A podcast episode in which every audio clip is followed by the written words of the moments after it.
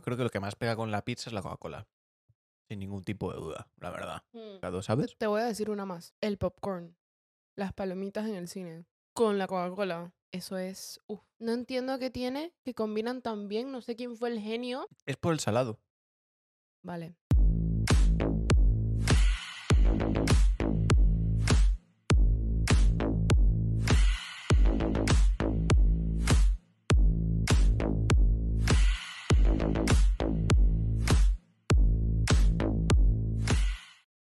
Ah, hola. Willkommen. Esto es... El Nietzsche. El Nietzsche, el Nietzsche, el Nietzsche, el Nietzsche, el Nietzsche, el Nietzsche. Podría estar media hora, literalmente, diciendo Nietzsche, Nietzsche, Nietzsche, No Nietzsche, me Nietzsche. digas. Te lo juro, Wow. te lo juro. No me había enterado. Sí, sí, sí. Yo de- desde el momento en el que diseñamos la intro, con la música ahí, tun, tun, tun, ujú. y que se viese, se- se viese en plan lo de Nietzsche, Nietzsche, Nietzsche, Nietzsche, ya se quedó para siempre. Bueno, ¿cómo estamos? Muy bien, muy bien. Con muchísima hambre, con ganas de pizza, ¿Con pipsas? con pizzas y sus mapsas. Con ganas de pipsas. sí, con ganas de pizzas. Em, ¿Qué tal tu semana? Eh, grasienta. Grasienta, Sí, con pizza. sí, sí. Hoy, hoy me he sentido un poco fat, la verdad. ¿Por la pizza o...? Mm, Porque he comido solo basura. Ah, sí. Sí. Te digo así súper rápido. He desayunado un café, nada más. A media mañana me he tomado otro café, nada más. A la hora de comer me he comprado en la máquina expendedora del trabajo eh, dos medianoches con jamón serrano eh, y un café. Y ahora me acabo de comer una pizza pepperoni con carne, que es lo más asqueroso que me he comido en semanas, básicamente. ¿Y ya te la terminaste? No, todavía me queda un poco ahí de remanente por si acaso, pero Yo vamos. voy a agarrar un pedazo. Tú agárralo, agarra lo que quieras, no te preocupes. Aquí porque me estamos en- estoy muriendo de hambre. Este es el Nietzsche. Estamos aquí eh, para sentir la paz del universo y para poder comer pizza con sus mapsas. Ya está. Mi momento incómodo de la semana es el siguiente. De hecho, ha pasado hoy. ¿Hoy? Hoy. ¡Ay, Sí, igual sí. que el mío! Sí, el mío tampoco es muy bueno, pero ha sido como mm, un poco... eh. En fin. Ah, bueno. Estaba yo en el trabajo, un día más en el trabajo, ya sabéis. Pues un día más de como oficinista que soy, en la oficina. en una, una videollamada, ¿no? En un- con, con el cliente, en la que estábamos haciendo unas pruebas, etcétera, ¿no? Y uno de los clientes, pues, eh, se ha quedado con, con el mute del micrófono y se ha puesto a hablar. Bueno, el caso es que estaba el tío sin hablando, pero no, no le escuchábamos, ¿no? Y ha hecho, ha dejado de, de, de estar en mute, ¿sabes? Y ha dicho, ay, perdona, no sé qué, tal, que estaba silenciado. se, ha, puesto a reír. En plan, como si le hubiesen contado el chiste más gracioso de, la historia, ¿sabes? Estaba llorando de la risa el tío. Y yo estaba en plan, ¿pero qué le pasa? O Esa sea, era la vergüenza. Sí, sí, Él sí. sentía mucha vergüenza. Ay. No, no, no, pero era en plan bien. en- O sea, rollo, rollo como si estu- le hubiesen contado un pedazo de chiste y yo estaba, ¿En serio? yo estaba, mi compañero y yo nos estábamos viendo, pero diciendo, pero este tío, ¿qué le pasa? ¿Por qué se está riendo tanto? Pues si no, me- no ha hecho nada. O sea, ha sido súper raro, en plan. No, Además, se estaba riendo él solo. ¿sabes? O sea, ha sido una cosa súper extraña. Qué random. Súper extraña. Tú, tu semana, dispárame. Pues mi semana muy bien, pero mi momento incómodo ha sido justo hoy. Ujú. Ay, bueno, me acaba de pasar justamente con el chico que nos trajo las pizzas, Las pipsas. con sus mapsas. Dios mío. Esto es no parar. Esto. Nuestros oyentes van a terminar súper No, cansados de ya- nosotros. Ya, nos odian, venga. Sí. Bueno, mi, mi momento incómodo fue que, nada, yo iba a recibir las pizzas y en el momento que me las está entregando, o sea, me entrega primero una y yo digo, ay, gracias. Y me dice, toma, esta es la primera. Y yo así como no la escuché y le dije, ¿qué? Y me dice, ¿qué es la primera? Y, luego me va a entregar la segunda y me dice, como que mirando hacia el suelo, no la entiendo muy bien y me dice, dame un segundo. Y yo, ¿qué? Y me dice, no, no, no, que me deja un segundo, es que mm, está como trabada. Y yo, ah, vale, está bien. Y luego me dice, toma. Y yo, ¿qué? no me lo puedo creer. Que yo no- este dice- dirá, ¿esta es tarada o qué? es que de verdad no, no le escuchaba, no sé si es mi, mi, mi oído que dejó de funcionar en ese momento o él que hablaba muy bajito, pero le dije como cuatro veces. Cuatro veces que... ¿Qué? ¿Qué? Hoy vamos a hablar de choques culturales. Y como todos lo vivimos. Tan, chan, chan, chan. En el día a día. En el todos día a los día. días. Sí, y porque yo creo que esto es algo que cuando tú hablas de choques culturales, me parece que la gente lo asocia, pues, a lo mejor a cosas raciales, cosas así, y no tienen tampoco que ver al 100% con eso, sino con una cosa mucho más amplia de, de- desde la educación a la ética, a la manera de ver el mundo, a un montón de cosas. Entonces, Sí, es que realmente todo el mundo a primeras, lo primero que se imaginan al hablar de choques culturales es como irse a otro país, mudarse y de repente vivir como este choque cultural según cómo viva esa gente y cómo vives tú. Pero yo creo que va más allá de eso. Es una brecha tan amplia, tanto como que yo puedo vivir un choque cultural dentro de mi mismo propio país, sí, de ir a, de mi casa con mi cultura y mi familia sí. a la casa del vecino. A ver, yo ahí discrepo un poco, ¿vale? Porque no creo que haya una diferencia tan grande a nivel entre familias, que hay un nivel, o sea, una diferencia cultural. No es tanto la cultura, o sea, si nosotros lo, lo- lo trasladamos a la parte de la cultura como tal, pues si tú vas a una familia española eh, con unos ingresos súper altos y una con, con unos súper bajos, a nivel cultural probablemente sea muy similar. Lo que pasa es que habrá diferencias en, a la hora de, de tratar Sí. eh, los aspectos en general de la vida. Sí, sí, claro. Yo lo digo más que nada por cómo convive una persona en una familia Sí. y de repente vas tú desconociendo de cómo son sus costumbres en esa casa. Y ya por eso te da como ese mini choque cultural. Vale, para, entonces maticemos aquí, ¿no? No es tanto choque cultural en ese sentido, sino choque de costumbres. Sí, Que eso sí que, eso sí que podemos bajarlo a nivel familiar, porque hay costumbres que son literalmente tú con tu, con tu círculo. Sí, Y de, con tu círculo de amigos, de familia, etcétera, ¿no? Eso sí que sí, a es eso es lo que me refiero. 100%. Sí, sí. Hostia, es muy buena esa, ¿eh? Muy buena. es Sí, que, señor. claro, a eso me refiero con que lo vivimos todos el día a día. Y no nos damos cuenta. Y exacto, y Sí. como que lo damos por sentado, pero claro, es que por más que sea casa de tu amigo, tú no vas a tratar a la familia de tu amigo como tratas a tu amigo porque sus costumbres y su familia están acostumbrados a vivir de esta manera a la hora de ir a comer, por ejemplo, a la hora de ir a cenar, ir a un restaurante, a como pueden tener la misma cultura en el mismo país, pero no es lo mismo que tú haces con tu familia. No, no, no. Y para que te hagas una idea, ¿no? Yo hace poco, recientemente, vi un, un gráfico, una, un mapa realmente, con típico mapa con colorines de porcentajes, etcétera, de Europa, ¿no? Que hablaba del porcentaje de población de cada país que se lava las manos después de ir al baño. Y hay diferencias entre ciertos países. En España creo que era un 56%, es bastante bajo. Y en países como Alemania me parece que es un 70 y pico, 80%, ¿no? Muy bien. Claro, pero más allá, es un ejemplo muy tonto, ¿no? Pero esto de lavarse las manos después de hacer pis, a lo mejor mm, en tu casa, pues no te han enseñado a que tienes que lavarte las manos, o sí que te lo han dicho, pero no lo llevan a rajatabla, Claro. ¿sabes?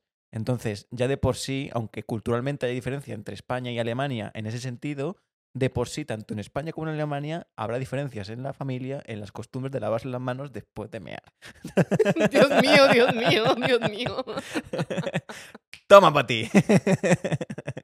Por cierto, muy bien Alemania. Muy bien Alemania. Sí, Sigan sí, haciendo cierto, eso. Sigan haciendo las cosas bien. Sí, sí. No, no, y yo con esto es un ejemplo que no es justo el del baño, que es el de lavarse las manos antes de comer. Que para que te hagas una idea, yo eh, cuando iba a casa de un amigo mío, siempre comíamos tortitas, en plan de, me- de merienda, ¿no? Y siempre nos decía su madre, venga chicos, lavaos las manos antes de, de comer, tal, no sé qué. Y yo no tenía la costumbre, porque en mi casa sí que me lo decían, pero no era una cosa de, venga Alberto, venga, de la mano tal a que te las laves. Sí, ¿sabes?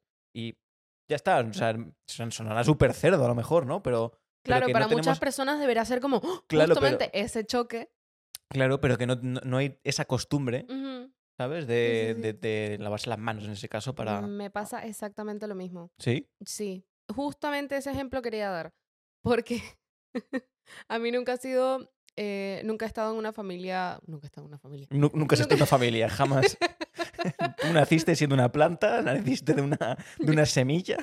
Sí. Te reproduces por esporas, haces un poco ahí la elipsis. Yo hago la fotosíntesis. Vale. Bueno, ajá. Mi familia nunca ha sido justamente de enseñarme eso de llevarme o de que nos sentemos en la mesa, vamos a comer y me dicen, espérate linda, primero levántate y levate las manos. Estoy hablando de una linda de 5 años. Sí. Me recuerdo que a los 10 años fue la primera vez que me llevé este choque. Sí. Porque yo me había sentado en la mesa y veo como mi mejor amiga junto con su hermano se levantan y dicen, espérate, nos vamos a lavar las manos. Y yo así como, uy, uy. Sí, que te sientes hasta mal. Me sentía súper mal. Yo decía, Dios mío, van a pensar que soy la persona más La- cerda el- del el- mundo. Total, en plan, soy un cerdo, soy tal. Sí, sí, Horrible. sí, sí, me sí, sí. sentía súper mal. Y claro, obviamente esto no es nada malo. O sea, si tú realmente no lo haces, no es que te vayas a morir o que vayan a pensar que eres una persona súper puerca, ¿no? Claro, yo creo que indirectamente hemos conseguido eh, definir lo que solemos hacer, ¿no? La primera pregunta de, oye, Lindush, ¿qué es un choque cultural? Más o menos, ya está un poco ahí y tal. Sí, Porque, bueno, lo hemos definido, lo, lo- no, lo, o sea, lo hemos definido de manera inversa. Hemos hecho lo que realmente no es. Vale. sí, hemos hecho lo que no es. Primero, Entonces, para ti, ya por cerrar, ¿no? ¿Cuál es, qué es un choque cultural? ¿Qué, qué representa un choque cultural? para mí representa un choque cultural ese momento donde te das cuenta de que estás en otro lugar, en otra, te ves involucrado en una situación diferente, que todo el mundo hace mm, de una manera algo y tú lo harías de una manera diferente y te sientes como incómodo, sientes esa incomodidad. O sea, cuando, cuando tú, cuando ya estás acostumbrado a, ciertas, a ciertos hábitos y estás en una situación en la que, por lo que sea, la manera de actuar es otra a la que tú estás acostumbrada y sientes ese, esa represión, no represión, eh, sino como malestar o Sí, incomodidad de decir incomodidad. esto... Yo creo que incomodidad es Ya, la ya, palabra. es la palabra, sí, sí. no te sientes sí. como a gusto con la decisión que se está tomando, pero como es en masa, es como, vale, eh, tengo que aceptarlo. Tienes que manera. comértelo con patatas, Sí. básicamente. Sí, sí. Ya. ¿Y para ti? Para mí el choque cultural, pues por ejemplo, es em, ir a Alemania y que pida agua y me sirvan agua con gas. Que me, da, Uh. que me dan ganas de coger el agua con gas Uh. y, con todo respeto a los alemanes que nos, que nos escuchen, eh, lanzárselo a la cara, ¿sabes? Sí. Eso es choque cultural para sí, mí. sí. ¿Lo acepto? Sí. ¿Me gusta? No mucho. ¿Podría vivir con ello? Sí, puedo vivir con ello. Si me mudo a Alemania, no te preocupes, que yo ya sé que me van a traer agua mineral y no me voy a ofender porque me. O sea, no me van a traer agua mineral, me van a traer agua con gas. No me voy a ofender porque me traigan agua con gas. Voy a pedir agua mineral. Exacto, Vale. tienes que pedir bien. Chicos, cuando vosotros os vais a una cultura que no es la vuestra, lo suyo es intentar adaptarse aunque sea un poquito. Está perfecto que tú mantengas lo que es tu esencia como, como la cultura que tú tienes, ¿no? De- tu país, de- etcétera, ¿no? Pero también hay que ser respetuoso con el lugar al que vas, ¿no? Y ahí es donde yo creo que está marcada bien la línea Sí. de hasta dónde puedo seguir con mi cultura si estoy molestando al de al lado. Y lo mismo al revés. No, no, por supuesto, por supuesto. Si tú eres el que está viviendo en tu propio país y viene un extranjero que no conoce de tu cultura, por más que sea un imbécil, tú trátalo como si fuera eh, lo mejor del mundo. Sí. ¿Por qué? Oye, porque tú estás representando tu país. Obviamente no estoy diciendo que aquí te tengas que tragar eh, estupideces de la gente. No, no, no, no. Pero digo que siempre tú mantén el estándar de tu país en lo más alto porque tú eres la persona que lo está representando, quieras o no. Esa persona va a volver a su país y va a hablar no de ti, va a hablar mal del país porque eres lo que lo representa. Totalmente. Y aquí por, por darle un poco de tintes de científicos, bueno, no, más bien sociológicos, ¿no? De lo que puede llegar a ser esta, esta parte de inmigración y demás, eh, personas que abandonan su país, viajan a otro por, trabajo, por lo que sea, por estudios, y que tienen que pasar por ese choque cultural, ¿no? Hay dos maneras realmente de afrontar este, a nivel país, se suele afrontar de dos maneras. Lo que llaman el melting pot, que eso se suele hacer en Estados, en Estados Unidos, y lo que llaman la fábrica, que es lo que suele hacer, por ejemplo, en Francia. Tú, por ejemplo, si te vas a Estados Unidos, este melting pot, melting pot que básicamente para los que no sepan inglés significa como el, cazo de mezclas, ¿vale? No te van a hacer distinción ni te van a, digamos, intentar eh, reestructurar en la cultura del país. Tú si te vas a Estados Unidos vas a tener dentro de, la ciudad de, Nueva York un- una zona que es Chinatown, una zona que es de italianos, una zona que es de pakistaníes. Me refiero, les va a dar igual la cultura que sea, no te van a intentar eh, de manera sistemática convertirte en americano, ¿sabes? sí. sí que lo van a hacer en el sentido de que si tú tienes hijos y son nacidos allí, evidentemente, pues pasarán por la escuela de la de ame- americana y tendrán unos, cier- unos ciertos valores que a lo mejor no, no son los mismos que en, en, yo qué sé, en México o en España, ¿no? Pero a nivel adaptación como tal de lo que es el gobierno, no, no, no te está obligando ni está- te está haciendo que pases por el aro, ¿no? En cambio, con Francia, por ejemplo, es, es distinto. También por el tema de las colonias, etcétera. Cuando, cuando tú eres inmigrante y en, en- en Francia, sí que te hacen pasar un poco más por el aro de, de culturalizarte, no culturalizarte, sino de cultura general, sino de asemejarte un poco y cortarte por la misma, por la misma base que el resto de franceses. También yo creo que es un poco para que la concordia entre, entre personas sea un poco más sencilla. Siempre que hay una cultura similar es más fácil. Puede ser, puede ser. Eso es eh, desde, desde ¿cómo, ¿cómo lo habías llamado al inicio? A nivel social, dices. A nivel social. Sí, sociológico, más que social. Sociológico. Vale.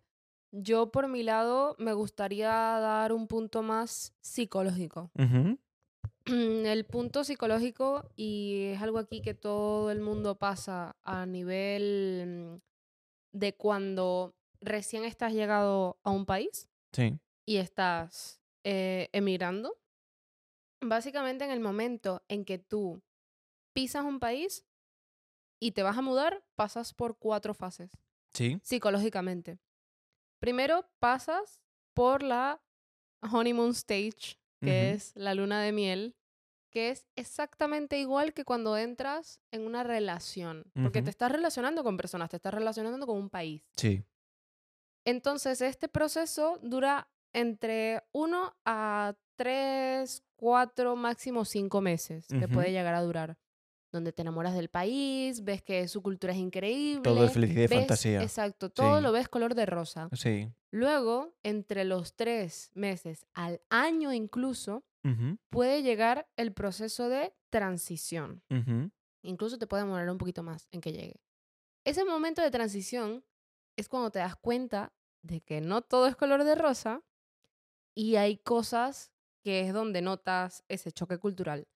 La manera en que las personas resuelven sus problemas, en la manera en que conducen en ese país, Sí. que estadísticamente es lo que más la gente como Nota. toma. Ajá. Sí, lo que más se nota cuando haces el cambio. Exacto. Sí. Luego, donde notas que la lengua, o si es una lengua diferente a la que tú hablas, Sí. es completamente diferente y te está empezando como ya a chocar, porque tienes que pensar mucho en el otro idioma, qué sé yo. Y ahí es donde ya te empieza como a molestar. Sí. Luego empieza el momento en que empiezas como a ajustar Sí. los tornillos. Sí, que te vas adaptando poco a poco, ¿no? Una vez. no, este es el- eh, esta cuarta, eh, tercera fase es de ajustamiento. Vale. cuando te ajustas y empiezas, mejor dicho, a ajustarte a la sociedad, ya después de un año Sí. de estar ahí, incluso te puede llegar a tomar hasta los dos años. Sí. Ese momento de ajuste es cuando empiezas ya como que a decir, vale, esto no es tan malo, Esto, vale, lo que, el golpetazo que me había llevado Ajá. parece ser que, oye, no es tan que lo he feo. exagerado. Sí. Entonces tu cabeza empieza eh, a entrar en esa etapa de ajustamiento donde ya no todo es tan feo y empiezas a decir, ok, voy a intentar combinar mi cultura con la que estoy conociendo. Y luego, cuando por fin pasas esa etapa, llegas a la última fase, que es el proceso de adaptación. Sí. Cuando ya estés en el proceso de adaptación y ya, digamos, lo llamamos dominio, el dominio mm, cerebral propio individual, esto significa que ya llegaste a un punto donde puedes perfectamente socializar con otra persona sin que te moleste Sí. tanto su costumbre ni nada Sí. y que puedes lidiar y resolver problemas del día a día Sí. a la manera en que una persona nativa lo hace. Y eso me parece que es tan real porque yo viví eso Has vivido eso, claro. y, mm, y no me pasó como con las estadísticas que encontré y según las que he visto, me, me tomó mucho más tiempo. No, eh, yo en- entiendo que cada uno lo de siempre, ¿no? Cada uno va a su ritmo. Sí, cada uno va a su ritmo y yo fui un ritmo muchísimo más lento. O sea, realmente mi, mi luna de miel duró a lo mejor un año y medio en vez de tres meses. Sí. Y luego esa etapa de transición, yo creo que me demoró a lo mejor como dos años. Dios mío. Sí, me demoró muchísimo. Y luego la etapa de, mm, de ajustar, de ajustamiento, a lo mejor, a lo mejor sigo ahí. Eso te iba a preguntar, digo, ¿tú en qué fase de las cuatro que has mencionado estás? O sea, yo este año, ahorita, ay, ya voy a cumplir, wow, ok, ya voy a cumplir cinco años en este país. Y creo que estoy saliendo ya, am, ya estoy entrando en mi etapa de adaptación. En el dominio ya, ¿no? en el, en el dominio, en donde puedo resolver ya las cosas como una persona de aquí, Sí. pero dominar no significa olvidar tus costumbres. Yo, por ejemplo, utilizo muchísimas palabras de aquí. Sí. Mm, estoy, ya me salen natural, yo sin ver, pensar. seguramente tus eh, compañeros amigos panameños estarán echando pestes y echando culebras por la boca diciendo, esta tía no habla como una panameña, esta tía no representa nada. Sí, ya. Y, no, y tras que me, me crié en una familia de venezolanos y ya de por sí me crié en un ambiente de choque cultural. Sí. porque estar en mi casa era una cosa En casa Venezuela y fuera era Panamá. y luego era Panamá, exacto. Sí. Y, y era, no, no, yo no hallaba cómo explicarle a la gente que yo era panameña, que yo había nacido en el país. Ujú. Y me preguntaban, ajá, pero tu acento. Y, y luego volvía a Venezuela con, bueno, no volvía, pues visitaba a mi familia en Venezuela y me decían como, ay, esta es más panameña que otra cosa, no tiene nuestro acento. Y yo, eh, ¿y de dónde soy yo? No entiendo. Nunca me sentí parte de ninguno de los dos países hasta que crecí y me di cuenta, sí, me siento muy panameña. A, ti, desde la perspectiva, es que tú eres una persona que en este ámbito tienes bastante voz, porque al final lo sufres en tus carnes en el día a día, ¿no?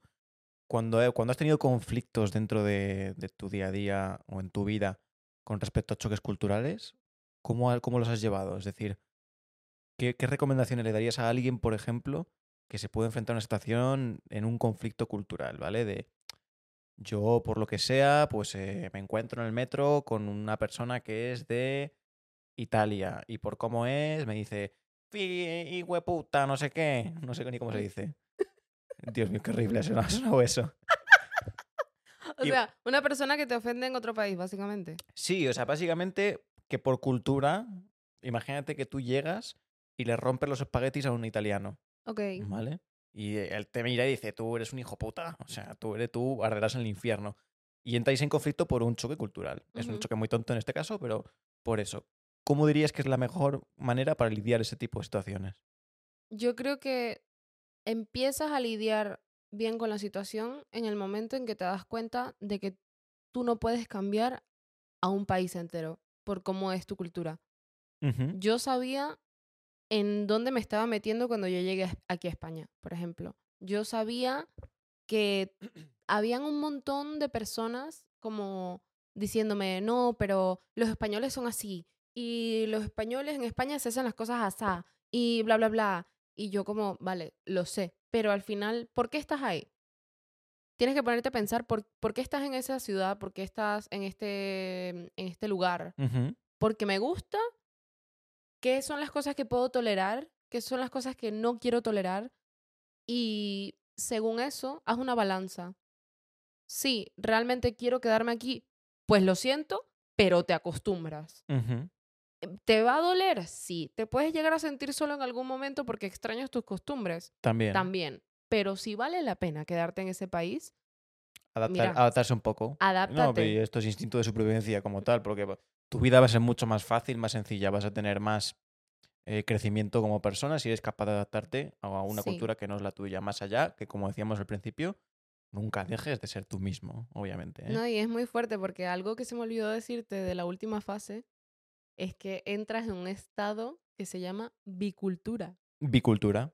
y te vuelves una persona bicultural, donde te puedes adaptar después de ya haberte adaptado en dos, de dos, en dos lugares, sitios, Sí. países, lo que sea, significa que puede ser el te- un tercer lugar tres veces más fácil. Sí. Porque ya sabes que has pasado por situaciones difíciles en donde a lo mejor, yo aquí te estoy contando de que a lo mejor, obviamente, España y Latinoamérica son muchísimo más cercanos y Similares. similares que con Asia, Por supuesto. en Japón, Por supuesto. ejemplo. Sí. pero sí es verdad que va a ser más fácil para mí llegar a adaptarme en a lo mejor mm, Inglaterra Ujú, o Alemania que mm, a- si hubiera sido ese el primer lugar al que llego, Claro. que como la primera vez, vamos. Yo no sé qué, a ver qué te parece esto, ¿eh? pero siguiendo esta línea de, de los choques, etcétera, de problemas por, por choque cultural, para mí, ¿sabes cuál es la clave? La risa. La risa. Sí. ¿Por qué? Porque creo que es lo más internacional que hay, Ok. ¿sabes? Creo que da igual el país de donde vengas, creo que da igual la cultura que tengas, sí que matices, ¿no? En el tipo de humor, pero en todos, si tú hablas con el idioma de la risa, ¿sabes? La gente te va a entender. Y si tú le haces jiji jaja a alguien y te, te duele el jiji jaja, inherentemente se va a crear una conexión y me da igual que seas chino, que seas japonés, que seas ruso, paraguayo o de la conchinchina. Es que me da igual. Me da exactamente igual. No, no sé, o sea, esto es op- opinión totalmente mía, Sí. ¿eh? pero creo que, creo que es una de las cosas que sí que es totalmente intercultura. Sí, completamente. Yo creo que tienes toda la razón. Porque mm, creo que la risa es algo que nos une a todos, definitivamente. Sí, Pero también interfiere en la cultura. que te hace, que te da risa a ti? sí.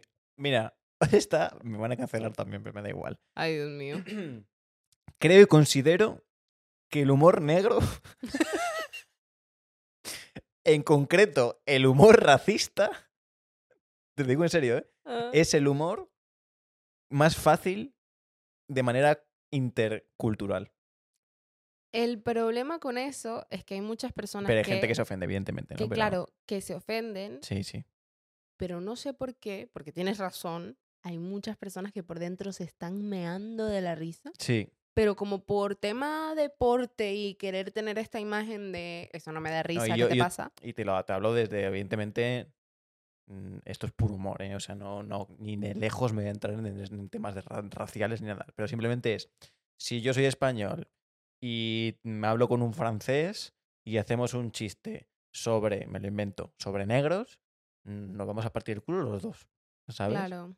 Y si yo voy con un japonés y hacemos un chiste sobre franceses, también nos vamos a partir el culo los dos. ¿Sabes lo que te digo, no? Como que se puede crear muy fácil esa conexión. Yo creo que es una, un tipo de humor súper sencillo de entender.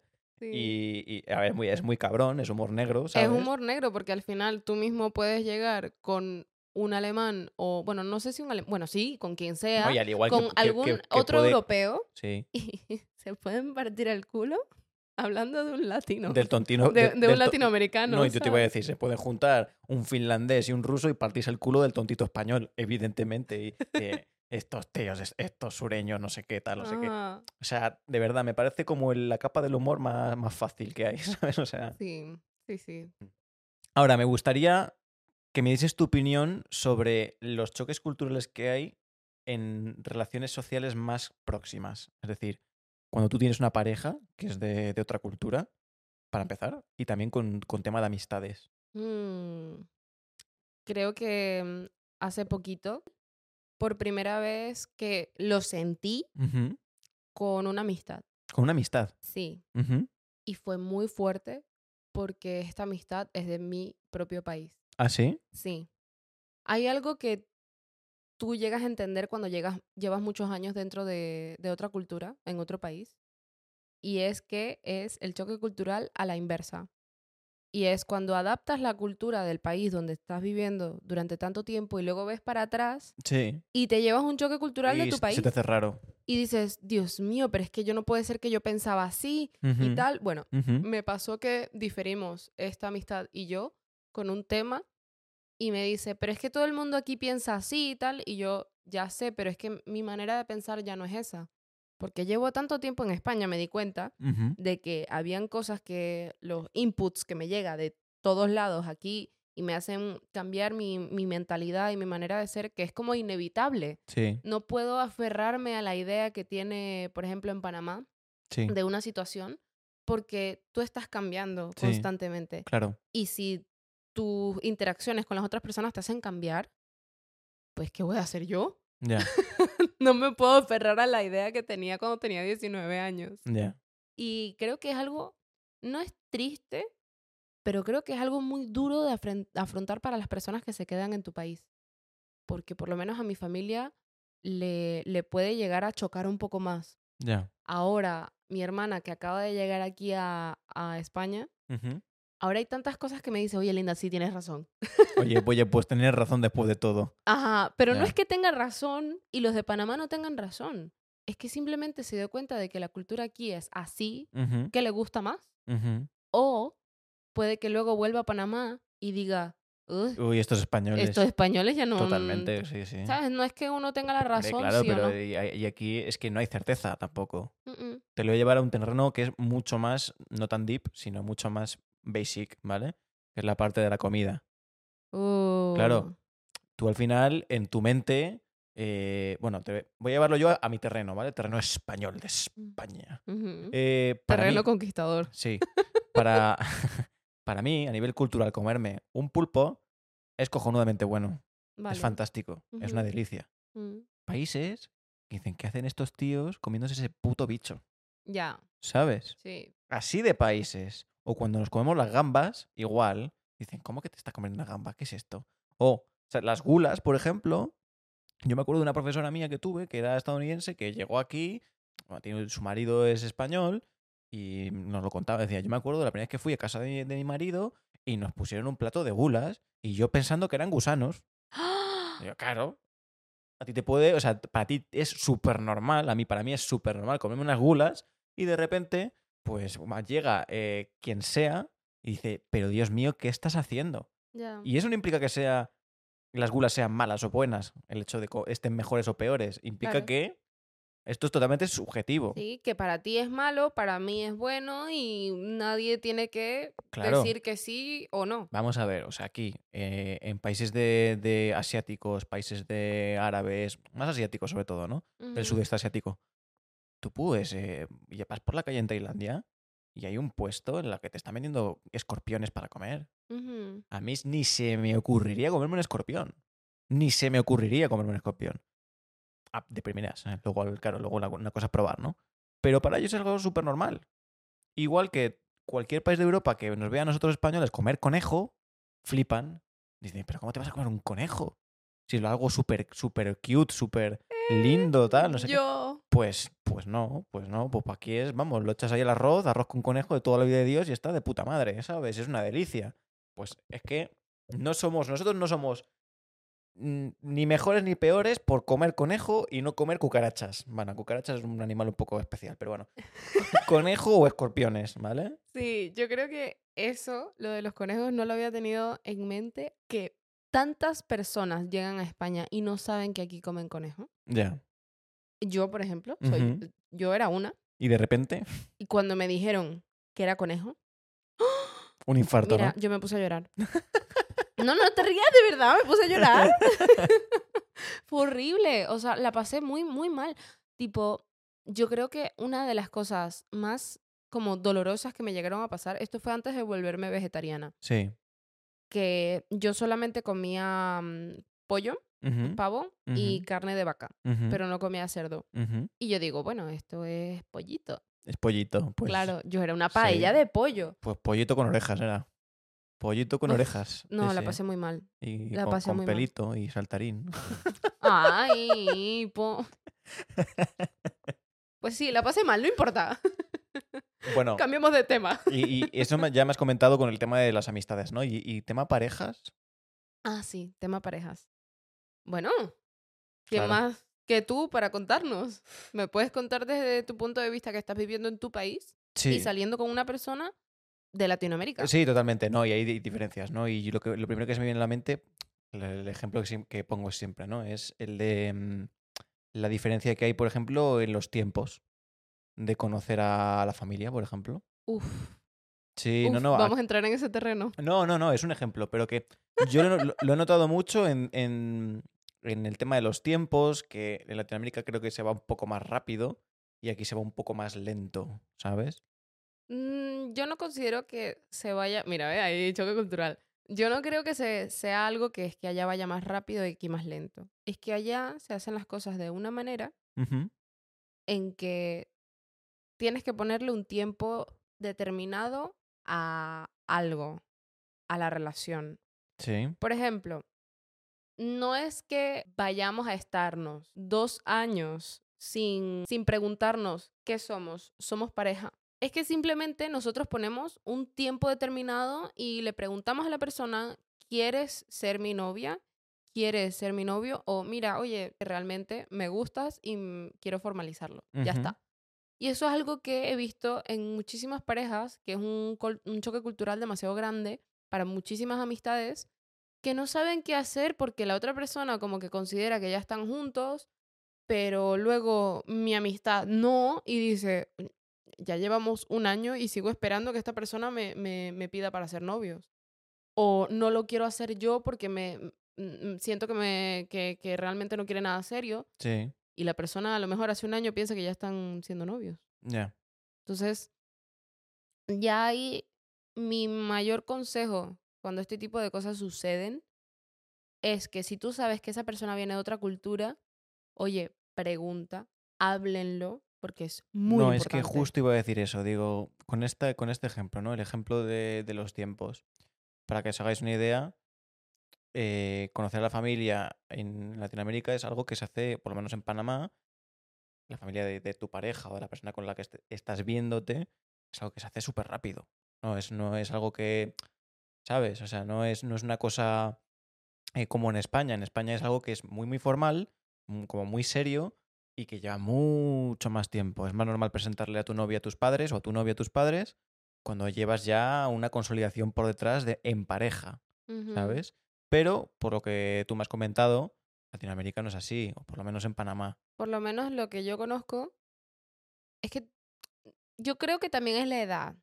También será por la edad, ¿eh? Pero Y sí, puede ser la edad, porque yo desde mi punto de vista, tantas personas que conozco en Panamá que conocen a las parejas el mismo día, la misma semana, o de repente se encontraron en la casa porque fue a visitar a la familia, o fuiste a visitar a la persona con la que estás quedando y ya está, viste a la familia un día X sí, no, y no. luego se formaliza, pero no es como que sea un gran escándalo que conozcan a la, a la Sí, persona pues con aquí, la que aquí es, sales. un, es un poco, realmente es un poco evento. Y allí a lo mejor no tanto, ¿no? No. Entonces, ¿qué pasa? Yo me veo en la situación de salir con una panameña. Y, por su lado, me decía, oye, tío, eh, preséntame a tus padres, ¿sabes? Necesito verles. Y para ella su perspectiva era como, oye, eh, esta persona no sé si quiere estar conmigo porque es que ni siquiera presenta a mis padres. Le- o sea, no, no- no me presenta a sus padres. Y por otro lado estaban mis padres, que yo le decía, oye, eh, estoy saliendo con esta persona, le gustaría conoceros. Me decían mis padres, oye, pero no es un poco pronto, ¿sabes? Entonces, por un lado tenía a mi pareja tirando de mí para conocer a mis padres y por otro lado a mis padres diciéndome que esperas un poco. Y entre medias estaba yo diciendo, "Mm, santo Dios, ¿qué hago? ¿Sabes? Claro. Entonces, por eso es lo que decía Linda, ¿no? El- que al final la clave está en comunicación Mm, y adaptarse un poco.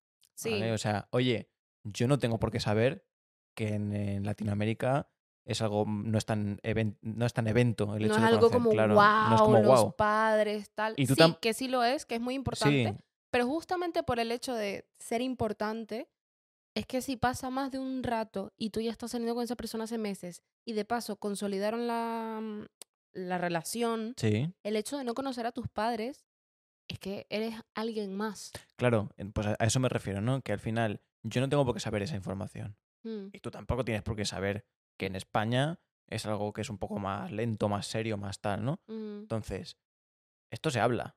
Eh, exacto. El, al primer momento que eh, tu pareja te llegue y te diga, oye, me siento así porque no he conocido a tus padres, yo le diré, vale, es, es por esto.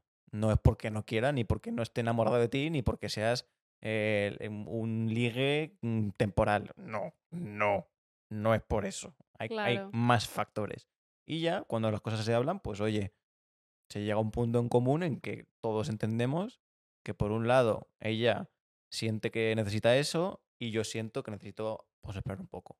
Entonces, Exacto. Siempre hay hay un que punto llegar a intermedio. un punto medio donde los dos lleguen a un acuerdo que creo que es como lo más importante. Y así. viva la política, chicos. Viva la política y a los acuerdos comerciales internacionales. Ok. y aquí lo mismo con amistades. Si tienes un choque cultural con una amistad tuya de otro país, lo mejor que puedes hacer es explicar, mira, échale la culpa a tu país, no pasa nada, porque tú te criaste en ese país y es normal que en ese país piensen de esa manera. Mira, yo en Panamá se me enseñaron las cosas así, así y así.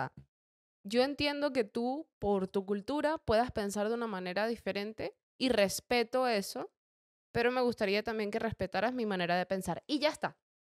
Eso es todo lo que tienes que hacer, porque no hay que llevarlo a un extremo, porque creo que no es necesario. Y las maneras de pensar políticas, eh, religiosas, como personales, se respetan de, de todas las maneras. Y siempre debería ser respetado si hay una relación de amistad o en serio de por medio. Sí, salvo casos extremos. ¿eh? A Ahí ver si te dejo, ¿eh? está afectando de una manera. No, me refiero que si por lo que sea tienes una amistad que, bueno, que su cultura se dedica, yo qué sé, me lo invento, ¿eh? A eh, darle latigazos a sus hijos, pues oye, mm, creo que hay un mínimo, ¿no?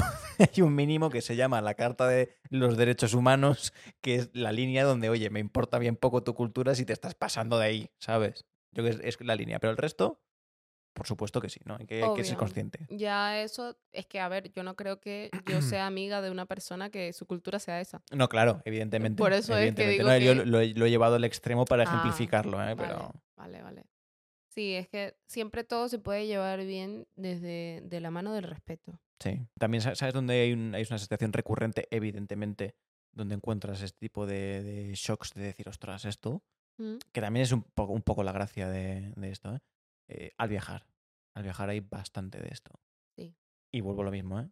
Creo que forma parte de la esencia de viajar. El salirte de tu circulito donde te tomas tu caña y tu tapa como un español y pasas a eh, fumarte una shisha y comerte un doner kebab, ¿vale? O sea, está ahí la clave. En, oye, si yo viajo no es solo por eh, irme a Japón, a- al bar de tapas de Japón, no.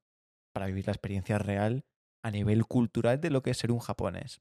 Incluso por eso yo siempre estoy muy a favor de que en los viajes salgas un poco incluso del camino clásico de turista, que está adaptado internacionalmente a todo el mundo, de cierta manera, Claro. y que te vayas a lo que es la pura esencia del propio país, de vivirlo como realmente mm, lo viven lo- lo- lo- las personas que son residentes de ese país. Correcto. Yo Sí. te pongo un ejemplo. eh, yo cuando estuve en, en Marruecos, em, íbamos con un guía, con un guía que era, que era de allí, que era bereber, em, que nos hizo pues todo, todo el viaje por el desierto, etcétera, ¿no? Qué cool. Y una de las cosas que más disfruté fue cuando nos, era, ya nos hicimos un poco amigos y demás, y nos, sacó del camino clásico y nos llevó a comer a un sitio que era puramente de allí. Y no había ni un solo turista, era puro Marruecos, 100%. Wow. Dijo, mira, os voy a llevar a un sitio que de verdad esto es la pura esencia. Y lo notas, tío. Y te sientas y miras alrededor y ves gente, no hay ni un solo turista. Estás tú rodeado de gente de otro país, con otra cultura, con otra manera de actuar. Con... O sea, es que se Sí. siente, se siente en el ambiente. Claro. Y me llevé una experiencia de, de puta madre porque encima, coño, me comí unas brochetas de cordero que estaban buenísimas por tres putos euros. Por tres euros. Porque si me voy al sitio del turista, me cobran ocho. Pero no, me fui a la esencia del país. Me fui a la pura Está esencia. muy bien. Sí, sí, sí, sí. ¿Sabes dónde me pasó eso? En Lisboa. En Lisboa. Me pasó en Lisboa. Porque fui por primera vez con una persona que ya había viajado. No, perdón, no había viajado. Ya había vivido en Sí. Lisboa. Sí. Entonces me llevó como a los lugares menos turísticos Lo sea, que es Lisboa, de verdad. Era literalmente Lisboa. Era sentarme y escuchar solo portugués. Ujú, Mm, a lo mejor había uno que otro turista en la calle, pero el- sitio donde estaba era solo portugués. Y claro, meterme como a un barrio lisboeta de verdad y que no fuera una plaza, la plaza más, como decir, la plaza mayor. No, totalmente. Era una placita Claro, random. es como, como si aquí no te vas a, a ver la Plaza Mayor, sino que te llevan a Carabanchel, que es Exacto. pura esencia Madrid, ¿sabes? O sea, literalmente barrio. Claro, ahí es donde realmente se ve cómo es la cual. gente. Exacto. Bueno, y en Madrid no me pasó vivir la esencia madrileña hasta que llegué a vivir aquí. Ya, porque había visitado ya Madrid como tres veces, cuatro, antes de mudarme. Y realmente decía, ay, qué bonita la Gran Vía. sí. No, y y, ya está. y con esto de Madrid te lo voy a enlazar con otra cosa que sí que me gustaría aclarar y es el hecho de ser un host, ¿no? De, de ser la persona que recibe a otras personas. Y te lo enlazo con Madrid porque Madrid, para mí, una de las ventajas, que esto yo creo que te lo dije cuando nos conocimos, me parece, ¿no?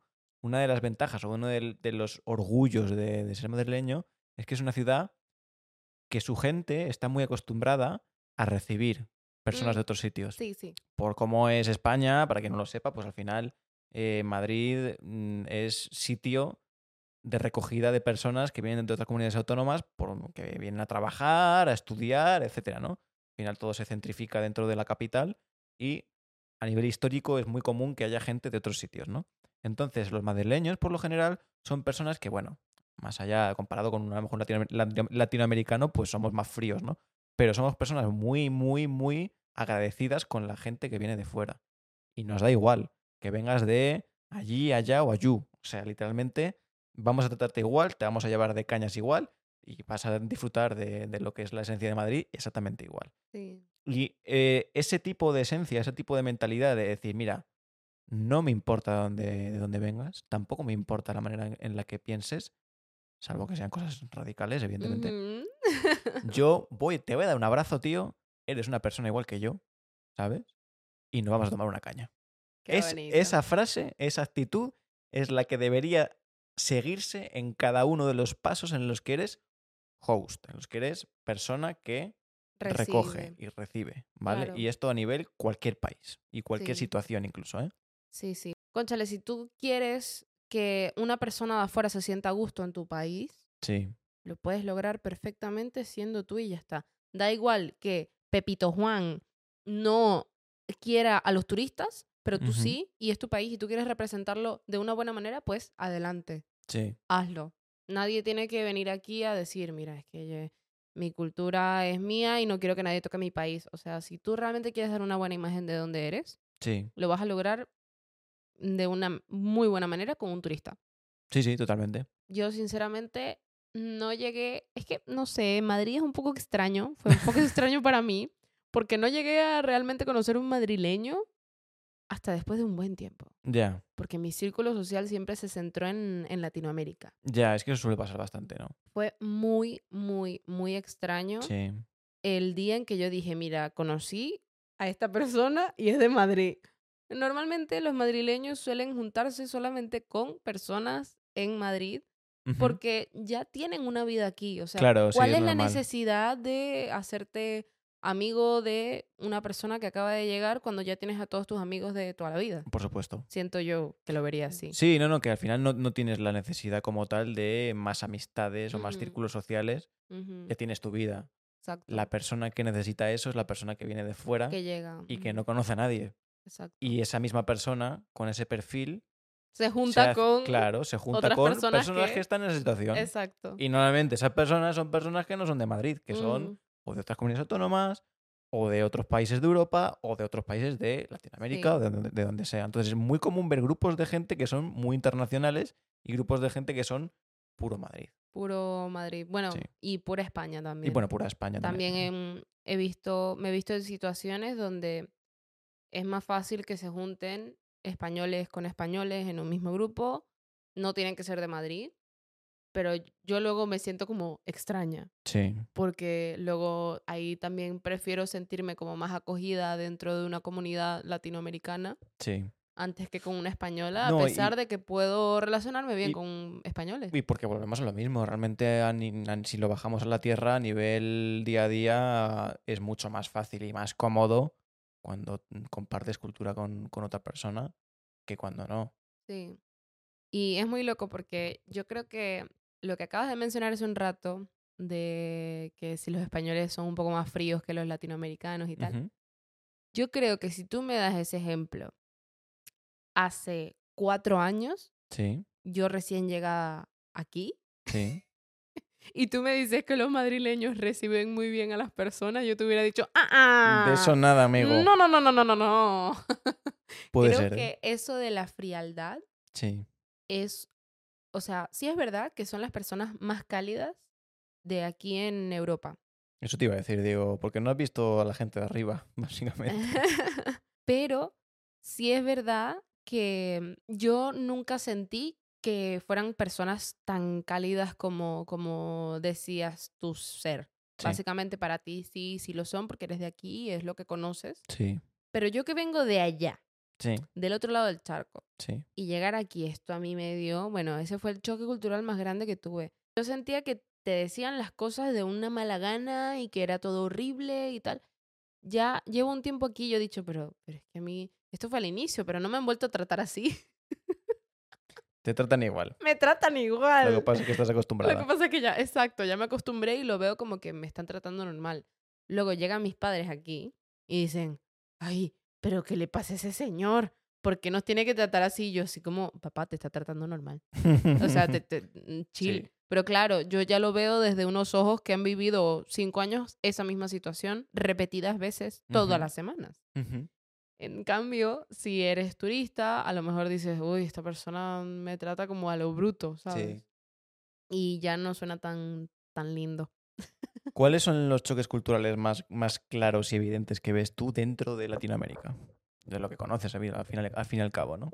Uf, es que eso es un, eso es un tema también amplio que yo puedo decir, no, vengo de Latinoamérica. Vayamos, de- llevémoslo al chiste. Pero dentro de Latinoamérica Sí. hay mucho choque cultural. No, no, evidentemente, claro. Pero ¿cómo así llevamos al chiste? de que A lo, más- a lo más gracioso que se te ocurra, en plan, jeje, ¿sabes?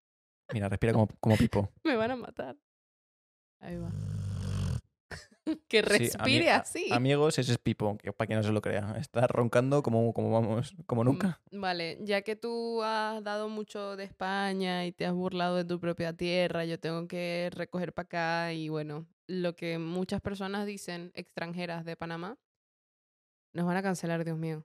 Es que el panameño es muy flojo, Muy flojo. muy flojo y muy vago. Pero esos Mm, son prejuicios. Yo hablo de choque cultural. Eso es un choque cultural para mucha gente que llega porque luego ves a un colombiano, un venezolano llegando a Panamá y te atienden y dices, no, que este mesero se la pasó yo no sé cuánto tiempo espera, em, eh, trayéndome mi orden y no sé qué, y esto en mi país me hubieran tratado con una sonrisa y me hubieran traído una, una orden así y tal y no sé qué.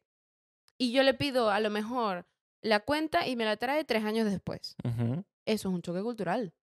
Sigue siendo un choque cultural. Y luego, em, yo desde mi parte, siendo panameña, no siento que es que sean vagos ni flojos, simplemente que no van a un ritmo tan acelerado como por ejemplo aquí en España. Eh, o en Venezuela, de la manera en que te atienden en un restaurante, o en Colombia también. Y que no te tratan de una manera que, que te sientes como tan, tan, tan, tan acogido Sí. Que te quieras quedar ahí el resto de tu vida porque te tratan como un rey. En Panamá es como que, bueno, chilling, Sí. te, te llevo tu comida y ya está. Sí. Y a lo mejor sí que se demoren un poquito más, pero tienen como esa mala fama dentro de otras personas.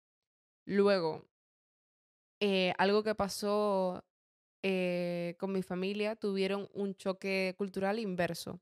Ellos llegaron a Panamá y normal, hasta que empezaron a llegar muchos más venezolanos y mis padres ya llevaban a lo mejor 20 años en Panamá. Y se empezaron a adaptar a la cultura panameña. Y cuando llegaban venezolanos decía, pero si los venezolanos sí son ruidosos, si gritan. Eh, a lo mejor estábamos en una plaza y nos dábamos cuenta de que alguien era venezolano porque gritaba desde la otra esquina, ¡Eh, pachamo! y el otro estaba súper emocionado, co- como que ve a un amigo que a lo mejor vio el fin de semana pasado, pero le grita, ¡Eh, marico, qué tal! ¿Es Venezuela la España de Latinoamérica? No lo sé, pero Porque son que muy que alegres. e- esto, esto de ser ruidoso es lo que nos echan en cara todos los europeos. ¿En serio? Sí. De que ustedes son... Que somos súper ruidosos y es verdad, ¿eh? En los bares, si te das cuenta, la gente habla súper alto, Sí. eh, se medio grita en restaurantes, o sea, es una cosa espectacular. Y bueno, pasa aquí en España y en Italia, en las dos, pero sobre todo en España. Es exagerado, Puede ser. exagerado. Puede ser, sí. Yo he visto mucho panameño en restaurantes molestarse por el ruido de que obviamente el acento también te grita Venezuela, Sí. pero específicamente si escuchas a alguien gritando y Sí. un- con un acento tan peculiar como el de Venezuela, dices, ay, no sé qué, este venezolano. Claro, a mucho panameño le, le habrá molestado en su tiempo. Sí. Eso fue como más al inicio, definitivamente. Y es algo que, un choque cultural dentro de Latinoamérica que he vivido en carne pura. Aquí. ¿Qué choque cultural has visto? Aquí, Sí. ¿En Euro- en Europa? Europa. oh, hay mil. O sea, hay mil. Aparte de los memes, que hay mil memes sobre los conflictos entre España y Francia, por ejemplo, sin ir más lejos, ya lo sabes. Para nosotros los españoles, fran- los franceses son el demonio. Eh, pero ya no, ya, no es, ya no es cultural, esto es más por el meme, ¿no? El chiste. Y a nivel histórico, pues ha habido cosas ahí, ¿no? No, pero eh, para mí, y sigo con el chiste y el meme, que es un meme a medias porque tiene cierta realidad, hay dos tipos de Europa, básicamente. La Europa del bien y la Europa del mal. La Europa del bien es todos esos países en los que se cocina con aceite. Y la Europa del mal eh, son todos los países los que se cocina con mantequilla. Entonces, los que somos del sur, los que nos llaman, los, los norteños, nos llaman los pigs, que Mm. son Portugal, Italia, Grecia y España, somos la Europa de bien. No me lo puedo creer. no, no, no, no. Esto es eh, fuera del chiste, ¿no? Hay muchos, hay muchísimos porque realmente eh, eh, Europa hay mucha diferencia ya solo con el idioma, es algo que es, un- es una barrera muy grande ya de por Mm. sí, ¿no? Sí que compartimos valores occidentales que son, digamos, eh, comunes a todos los países, por así decirlo, pero no tiene nada que ver la manera de pensar, la manera de ver las cosas que tiene un español con la que tiene un francés, con la que tiene un polaco, con la que tiene un alemán. Ok. Nada, nada. Sin irme más lejos, te vas a Reino Unido, que bueno, no es Europea, eh, Unión Europea, pero es Europa, y conducen por la izquierda. Tonterías así.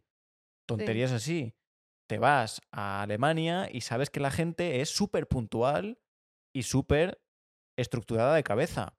Te vas a España y lo que se ve y la imagen que damos, y es realmente es cierto, es de, oye, aquí la gente va a otro ritmo más relajado. Y fíjate que tú dices que es rápido, ¿no? Pues aquí es más relajado, la gente nos ve como los vagos, tal, no sé qué. Sí, sí, claro, sí, sí, por supuesto, por supuesto. No, Sí, sí, sí. no. Bueno, Sí, sí. a ver, puede ser el resto de España, que no conozco cómo vivan en el resto de España. Pero lo que yo he visto en Madrid es que aquí la gente va como Bueno, a mil por hora. Madrid es porque es la capital y es la gente va acelerada en general, pero Aquí, es aquí la gente va como si tú estuvieras en una carrera No, de, de caballo, yo- taca, taca, taca, taca, todo el día en la calle. Sí, totalmente. Pero yo te, yo te lo digo que eh, pa- España es el país de la fiesta y la siesta, Ok. ¿sabes? Básicamente. Y eso es lo que la imagen que damos dentro de Europa, ¿sabes? Ya. En cambio, si te vas a, pues eso, Alemania, que es como el referente de todo lo contrario, es el país de las cosas bien hechas, ¿sabes? O sea, no, no, pero de muy, muy, todo muy estructuradito, todo muy bien pensado, todo con mucha coherencia, todo Sí. con mucha puntualidad, ¿sabes? Como que más rectos. Aquí somos más fluyendo como un río, ¿sabes lo que te digo, no? Pero vamos, hay un montón. Te podría estar hablando aquí horas y horas de, de los- las diferencias culturales que hay entre los, los países europeos. O sea, Y entre Latam y España, entre Latam y España. ¿me puedo meter un poco con tu con tu español de Sí, claro. Spiderman? No. Ah. O sea que vamos a entrar en el terreno de los doblajes, las traducciones y todo esto. Sí. Un, un clásico, ¿eh? Un clásico. No, y esto es muy fácil. Tú, tú me tiras la, la de Spider-Man y yo te tiro la del Guasón, entonces no hay ningún problema. O sea, que la del Guasón. Hombre, esa es puro Latam. O sea, Pero nosotros decimos el Joker. no. Eso es una mentira como una casa. O sea, ¿Y el bromas? el broma, eso es mentira, eso no existe. Ah, eso no existe. No. Se me, hace unos años se metieron broma, tanto Sí, sí. con España. Todo Latinoamérica es una cosa impresionante porque Latinoamérica en general son países que están como muy separados pero muy unidos al mismo tiempo para ciertas cosas, pero siempre que se unen es para burlarse de España. Que se burlen lo que quieran. Y al revés, y al revés. Ustedes también se, se burlan mucho de nosotros. Yo estoy en mi atalaya de, del bienestar y de- europeo, mientras esa Latinoamérica me la puede, me la, me la puede comer. O sea, así te lo digo. Ah, hasta aquí, hasta aquí, hasta aquí, porque, porque luego me cancelan, me destruyen y no, no, no. Eh, sí que mm, a ver, hay diferencias entre Sí. Latam y España hay diferencias. Empezando por el ustedes y el vosotros, que para mí eso... No, los acentos, punto número uno, la manera de hablar, punto número dos, el trato que tienes, a lo mejor, con, con familiares, eh, punto Sí. número tres, eh, la vida que llevan las personas, la dieta que llevan las personas, todo tipo de cosas. Los o sea, desayunos, yo, mira, las esto- esto horas es- a las que se come. esto es algo que lo comentamos en, eh, cuando hicimos este mini viaje ahí a, a Toledo, que te acuerdas que fuimos a, a, mm, hacer la compra pues, a un pueblito, ¿no? Y dije, mira, no hay nada más español que esto. Y había pues una- un banco de piedra con cuatro viejecitos de ochenta y pico años, tan tranquilamente en el banco, nada, viendo a la gente pasar y de parloteo. Y eso lo ves aquí en España. Y te puedo asegurar que te vas a Panamá y no ves a ni uno de esos. O sea, No, no, no, ¿a que no? no. Pero fue muy bonito, o sea, pasar al lado de una plaza en un banco y ver una cantidad. Sí, O sea, era como si fueran pelados de 16 años claro. sentados en el banco, Comiendo- pero un montón. Comiendo pipas, viendo la obra. comiendo pipas, a lo mejor un, bo- un jubiletas. bocata que Sí. se comen y de repente o fumándose un piti. Sí, sí, vi- claro. Viendo así, a lo mejor. Pero ¿por qué te crees que aquí la gente vive tanto? Es muy loco. Porque es que es, que es vida de disfrutón. Es de disfrutón absoluto. O sea, Gente disfrutona. claro. fuerte. Gente que, ha sufrido mucho y que ya pues está en la edad de yo estoy en mi banquito con mis 85 años y fumando mi, puro tranquilamente mientras pasa el chavalito y, y me pongo a echar pestes en plan, mira la juventud de ahora. ¿Tú vas a ser de esos? Totalmente. echando Abuelo, pestes de abuelo la juventud? cascarrabias. Eso es lo que es un buen español, básicamente, en ¿Vas jubilado. a ser un abuelito cascarrabias? Nah, no creo. No creo, no creo. Es que no son choques culturales, pero también, ¿no? Por ejemplo, eh, es que en el baño hay muchas, ¿eh? El tema del bidet. Uy, Uy. uy, uy, uy, uy. Podemos hacer una, uno, uno pequeñito, pequeñito. El tema del bidet, ojo, ¿eh? El tema del bidet, Aquí en España. yo creo que hay mucha gente sí. que me podrá escuchar en este momento y no sabe que es un bidet. No, no, no. Y es que aquí en España, te digo una cosa. En España está de adorno. Ah, ah, sí y no. No conozco a nadie, a nadie Que lo use. que plante un pino, se limpie con papel y luego se eche agua en el bidet. No conozco a nadie. Bueno, a ti. Yo ya lo empecé a hacer Vale. porque me parece como súper higiénico. No, no, y es súper higiénico, ¿no? O sea, no me lavo las manos antes de comer, pero sí me limpio el culito.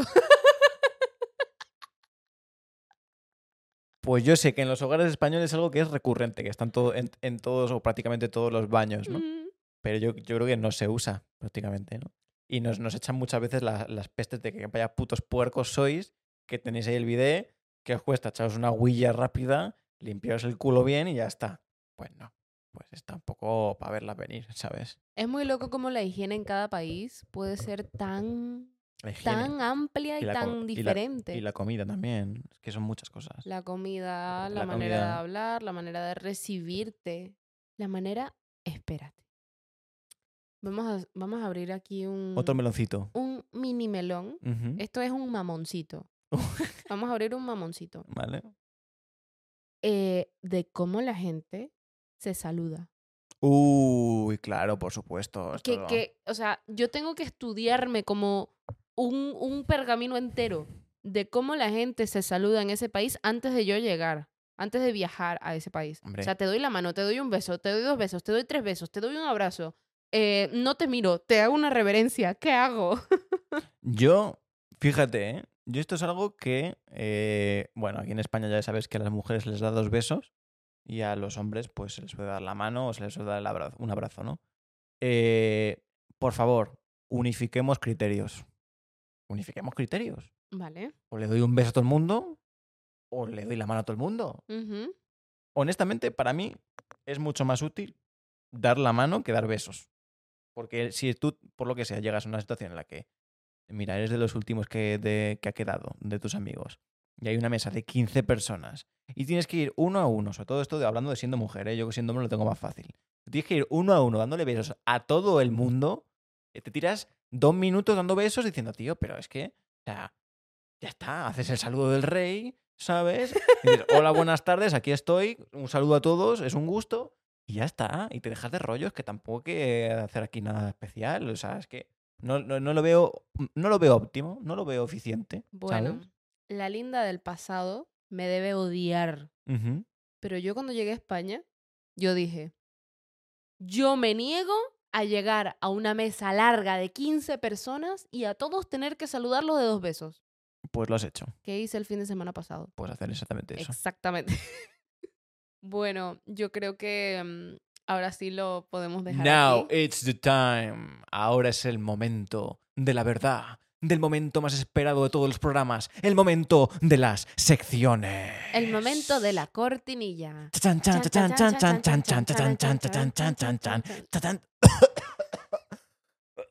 Me muero. problemas, problemas, problemas de estar mayor. Llegamos a decisiones extremas. Preferencias, preferencias Ah, extremas. perdón. Preferencias extremas. Con Lindo Shipovic. Ya sabéis, chicos, para los nuevos, eh, preferencias extremas, lo que hacemos es, es, plantear una situación de elección entre opción 1 y opción 2.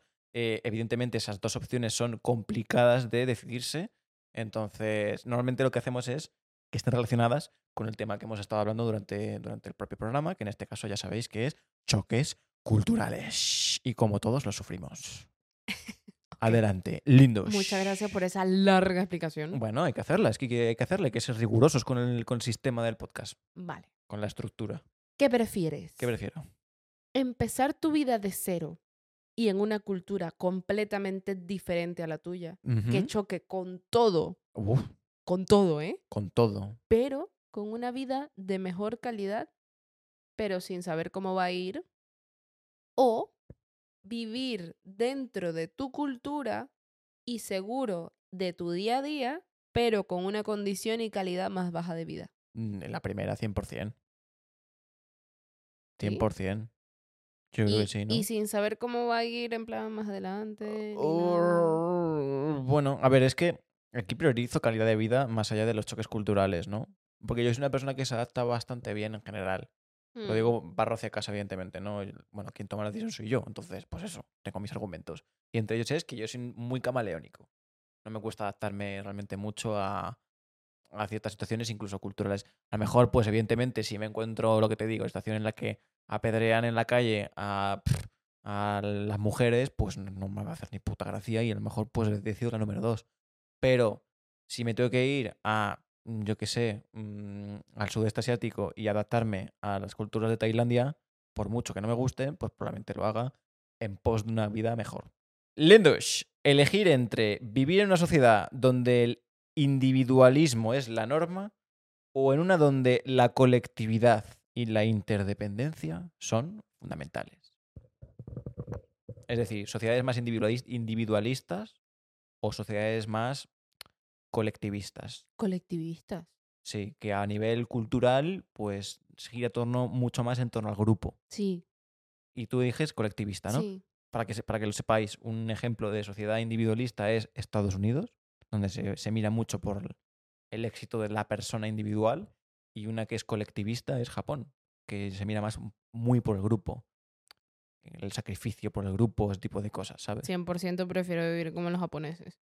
Eh, yo, creo que, yo creo que también, aunque justo Japón hay ciertas cosas culturales que no me no, gustan hay cosas tanto. ¿no? culturales que no me gustan, obviamente, de Japón, pero no deja de ser un país que mm, no me deja de sorprender. Sí, Para ser un país tan, tan pequeño, es, o sea, digo pequeño comparado con otras grandes potencias, sí, Japón tiene mucho poder sí. y muchísima voz. Es como, mm, me parece súper impresionante y es una cultura que respeto muchísimo. Tiene cosas muy chulas. Sí. Así que creo que más colectivo. Ajá. Olvidar por completo tu cultura y vivir de las culturas de los demás, pero en armonía, o vivir con tu cultura, pero chocar siempre con la de los demás a un nivel muy extremo. Joder, madre mía. Es que me duele en mi corazón español de España. Y no hay nada más español que una buena siesta y un café y un cigarro y un muñeco de barro. Pero uf, aquí se, basa en valorar realmente cuánto peso le das a la cultura, ¿sabes? En lo que corresponde a la felicidad y al bienestar de la vida. Claro. Joder, es que es muy complicado. El hindús no me gusta. Me lo pone muy difícil. ¿Qué te puedo decir? Sí, estamos en una voy a, sección voy que se llama... voy a tirar de, pues no, no sé por qué, pero voy a tirar de, de cultura española y ya está. Aunque esté en conflicto con el resto y viva mal. O no, era, no era viviendo bien, ¿no? No, era olvidarla. No. No, no, a ver. Yo me quedo leo. con mi cultura española, pero me tengo que dar de palos con todas las culturas, ¿no? Con todo el Pues mundo. venga, pues ya está. Pues sí, pues bueno. pues ¿Sabes sí. que eso significa No, no, yo me que no la- tendrías la novia que tienes en este momento? Es verdad, me quedo con la primera. ¡Ah! Me quedo con la. No he dicho nada, recojo gustosamente cable. eh, me quedo con la primera, que le, que le den a ser culturalmente español. Yo soy En verdad, culturalmente. pff, yo qué sé. Olvidarías tu cultura por Que dejes de ponerme la situación así. Que no, ya he decidido, ¿vale? O sea. A ver, estamos en preferencias Ya, extremas. ya, ya, lo sé, lo sé. A ver. No, No- me líes más. No te gustó para nada. No me ha ¿verdad? gustado, me, me- me ha parecido demasiado complicada. Lindus, ¿qué prefieres? ¿Optar entre mudarte a un lugar donde la comunicación es directa y franca, incluso si puede ser percibida como grosera? Aquí. ¿O uno donde se valora la cortesía, y la, com- pero la comunicación es más indirecta? Latam. Bueno, pues elige. Siento que acabas de describir a Latinoamérica y España. Mm, Bueno, no- no- yo no lo sé porque no he vivido en Latinoamérica, pero... O sea, en Latinoamérica es como la segunda, siento yo. Que la gente quiere como... Dora más la píldora.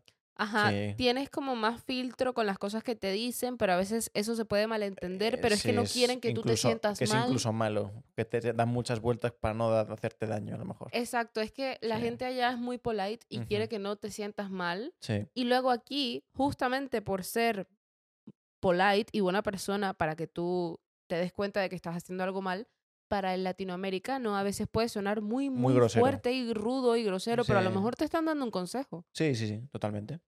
Yo creo que prefiero que me digan la verdad en la cara, Que te lo escupan, te metan un que me lo tortazo. escupan y a lo mejor me den, me den un Muy bofetón respetable, muy respetable. Sí, señor. porque estoy aquí. ¿Por qué estás aquí? Esa es la Porque respuesta. estoy aquí y he vivido cinco años de bofetones en la cara que me he llevado y me los he tenido que tragar como una campeona porque me he dado cuenta que en Latinoamérica luego esto es un choque cultural inverso que he tenido que luego vuelvo a, a Panamá y me dicen, no, pero es que, mira, tienes esto así, pero tal y no sé qué. Y yo soy así y luego es como, mira, ¿me puedes decir que mi pelo se ve horrible? O sea, Déjate de rollos. Estoy fea, ¿vale? Estoy Ajá. fea, pues dímelo, no hay ningún dime problema. que me veo claro. horrible y ya está. Sí, mira, esta barba me queda como un culo. Ya está. A lo mejor de tanta vuelta que me daban, yo me pensaba que me estaba diciendo que me veía hermosa Ya, cuando me quería decir que me veía horrible. Como un culo, ya. Bueno, Exacto. pues ya lo tienes. Entonces, La primera, definitivamente. sí. ¿Te queda alguna preferencia? Mm, no. ¿No? Pues sigo yo, que todavía me quedan. Ah, pero si eran dos. Bueno, pues te, la, te lanzo una más, Ah, ¿sabes? bueno, dale. ¿Qué prefieres? ¿Una sociedad donde las decisiones se hacen con lanzamiento de moneda? ¿O una sociedad donde la resolución de conflictos es a través de duelos poéticos? Los duelos poéticos. Sí, en plan, eh, tenemos dos opciones, aquí hay un problema. ¿Quién se come la última gamba?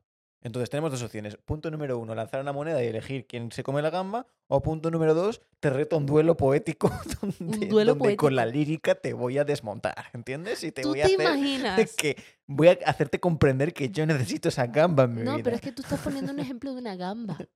Ahora imagínate un ejemplo político. No, no, claro. O sea, Tú- sería increíble. Me encantaría ver cómo el presidente ¿sabe de vuestra merced tal que vestís con sus ropajes? tal país con el de otro país, diciéndose poéticamente cómo su país eh, debería cambiar porque el suyo es mejor. O, o sea, esto sería increíble. Todo, Todo con poemas. con poemas. Espectacular, ¿eh? Wow, te Mm. llegaría al corazón y no sabrías cómo el... Uf, increíble. ¿Ves cómo tenía que decirte esta última? Es que la, Sí. le- la- la he apuntado y he dicho, uy, esta, esta es una gilipollez, pero me hace gracia. Me hace muchísima gracia.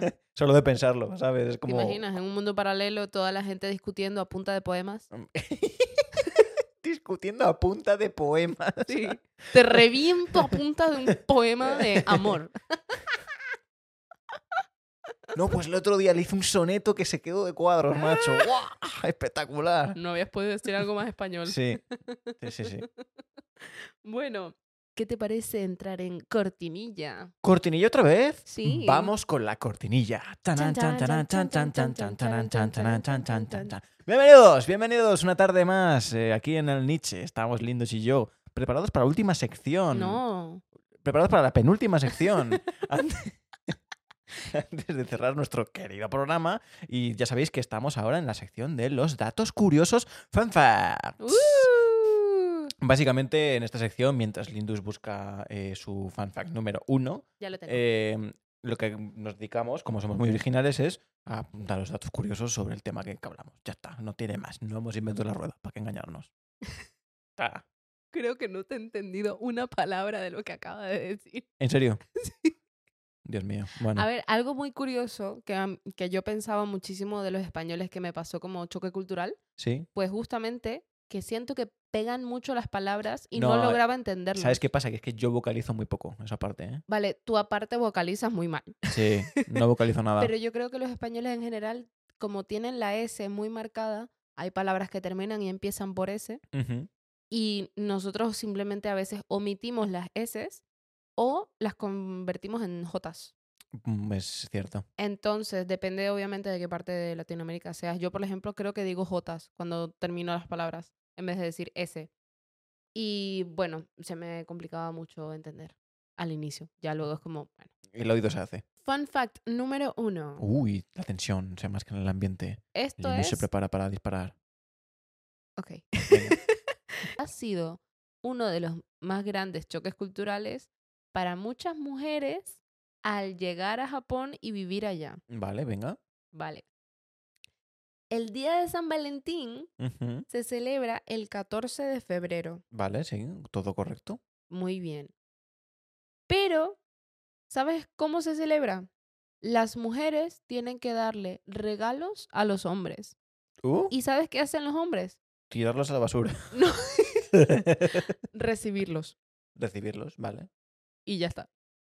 Como que ya está. Ya está. Ellos no hacen nada.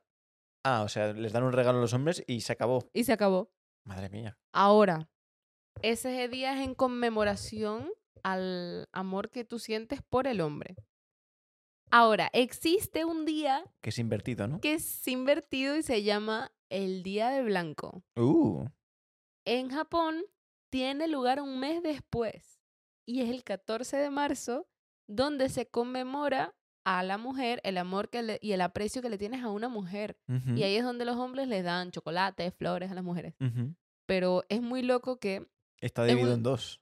no solamente que esté dividido en dos, es como muy loco para muchas personas que no saben que existe el Día de Blanco en Japón, llegan a primeras y ven como todos los hombres reciben un montón de flores y chocolate y las mujeres nada. y las mujeres Ya. Y os mal pensáis cuando no es así. Hay ¿eh? muchas personas que han pensado tan, tan mal de esto. Yo voy a seguir con, con Japón, ¿eh? ¿Ah, sí? Mientras en Occidente se asocia la risa con la apertura y la amabilidad en ciertos contextos japoneses, la risa puede ser percibida como nerviosismo o incomodidad e incluso desconfianza. O sea, las risas... Uy, madre mía, Pipo. Se acaba- Pipo acaba de se eructar. acaba de tirar un eructo, bueno. Em, las risas igual que aquí, pues es, em, es complicidad y bienestar y todo esto. En Japón, por lo que sea, pues como que lo ven como que estás nerviosete, ¿sabes? Sí. em, y esto te lo comprendo porque cuando a veces estás como que acabas de pasar por un momento de vergüenza. Mm, Por eso también te dije que lo de el compañero tuyo, Sí, a lo mejor se estaba muriendo de vergüenza y por eso reía. ¿Sabes? sí, Hay- sí, pero Hay no. veces que sientes esa pequeña sensación de no, vergüenza. la, la risa nerviosa, evidentemente, pero... Bueno, es mucho más vista eso En en, Japón. Japón. que en otras partes. y- Entiendo. Y, sí, o sea, lo puedo comprender. Bueno, fun fact número dos. Los choques culturales pueden generar tanto conflictos como oportunidades de aprendizaje y crecimiento personal. Al enfrentarnos a nuevas formas de pensar, actuar y actuar, podemos ampliar nuestra perspectiva y desarrollar una mayor tolerancia y comprensión hacia los demás, básicamente. Un resumen de todo lo que hemos dicho en este. Sí, o sea que realmente cuando tú te enfrentas a culturas que no son la tuya, sales de tu círculo de complicidad y creces como persona. Claro, sales de esa burbuja que tú creías que era el mundo hasta que Esto- conoces. No, y esto es extrapolable a, a cualquier cosa de tu vida. O sea, si tú te sales de tu círculo de confianza y entras en terreno desconocido, es cuando realmente creces como persona. Si tú quedas en tu círculo de confianza, no vas a crecer nada.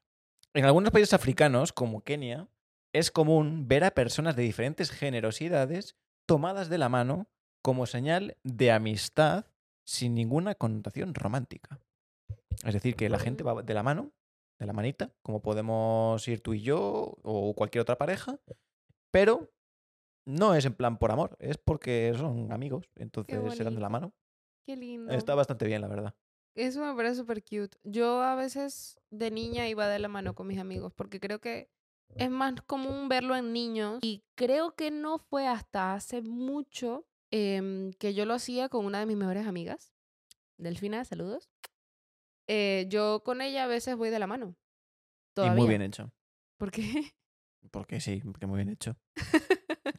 Yo con ella voy de la mano a veces. Todavía. Hay veces que vamos caminando por la calle. No, aquí aquí el- los hombres, eh, si un amigo tuyo te toca el culo, no pasa nada. Como te dé la mano, uf.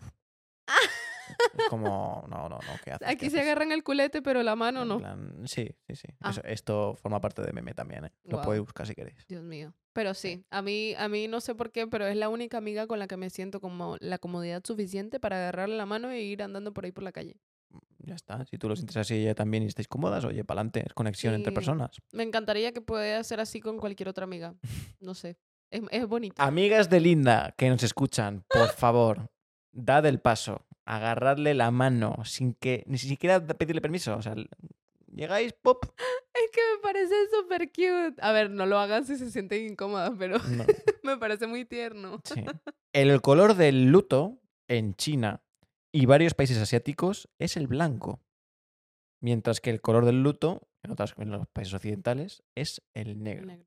Este contraste cultural puede llevar a situaciones peculiares en eventos internacionales, donde la elección del color de la vestimenta puede interpretarse de manera diferente. Uy, qué fuerte. Claro.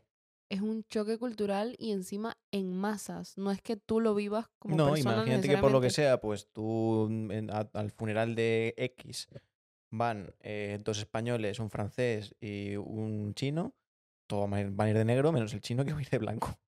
Qué fuerte. Sí, sí, sí. La última cortinilla. La última cortinilla del podcast. Es la mejor, dos. la última, ¿eh? Bienvenidos a Frase de la Semana, O cita de la semana. donde vamos a hablar, o mejor dicho, leer una frase que hemos encontrado que nos gusta, que tiene que ver con el podcast de hoy.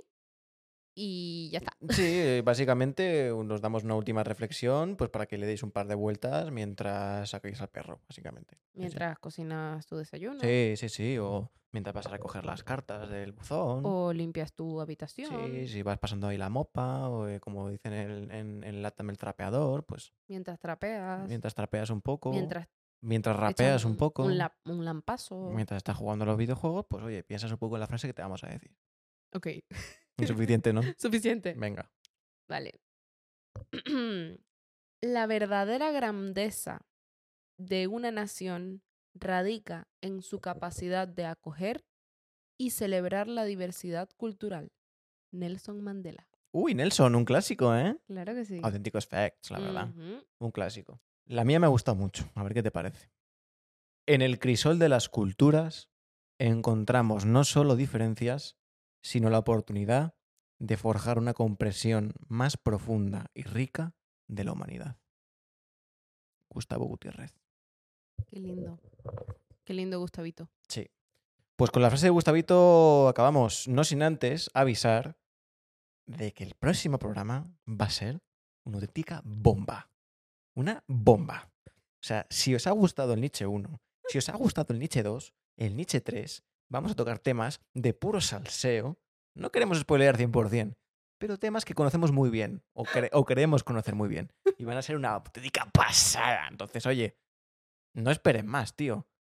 Deja tu suscripción ahí. Deja tu, tu seguimiento. Deja tu like si te gusta.